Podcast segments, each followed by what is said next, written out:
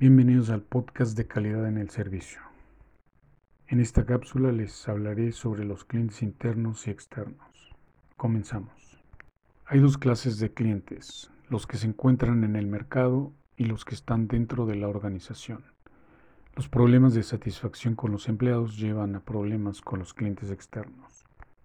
Los clientes internos de una empresa son los miembros de la propia empresa.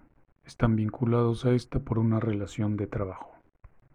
Los individuos o organizaciones que reciben los productos o los servicios de una empresa o que se relacionan profesionalmente con ella son sus clientes externos. Existen diversos grupos de clientes externos. Clientes propiamente dichos es el grupo que adquiere el producto de la empresa. La organización dirige sus esfuerzos a suplir y satisfacer las necesidades de estos clientes. Sus compras pueden ser habituales, esporádicas o iniciales. Proveedores. Venden a la empresa productos y servicios para que ésta produzca y desarrolle su actividad empresarial. La relación entre la empresa y los proveedores debe ser sana y cordial.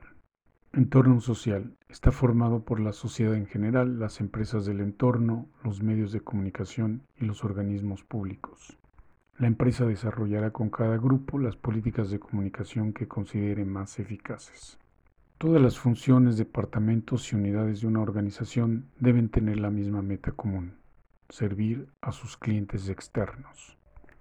El enfoque al cliente es fundamental, no lo olvides.